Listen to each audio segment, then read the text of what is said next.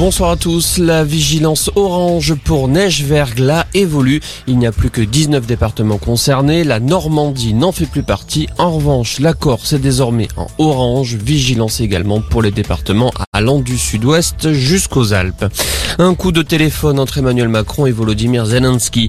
Les deux chefs d'État se sont entretenus cet après-midi. Le président ukrainien a demandé à son homologue de poursuivre ses efforts diplomatiques pour obtenir notamment les conditions à une opération humanitaire à Mariupol. La Croix-Rouge est chargée de la mettre en œuvre. Des images et des sons de l'attaque du Bataclan diffusés cet après-midi au procès des attentats du 13 novembre. Après les témoignages glaçants des survivants, des proches des victimes et des policiers, ce sont les associations de victimes et de nombreuses autres parties civiles qui ont souhaité que ces documents soient diffusés.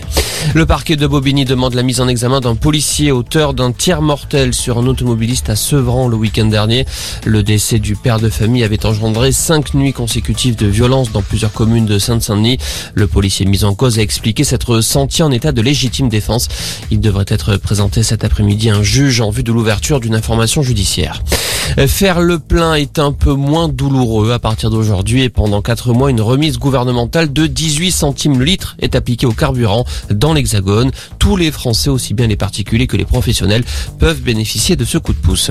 Autre nouveauté de ce 1er avril, la fin des terrasses chauffées dans les cafés et les restaurants.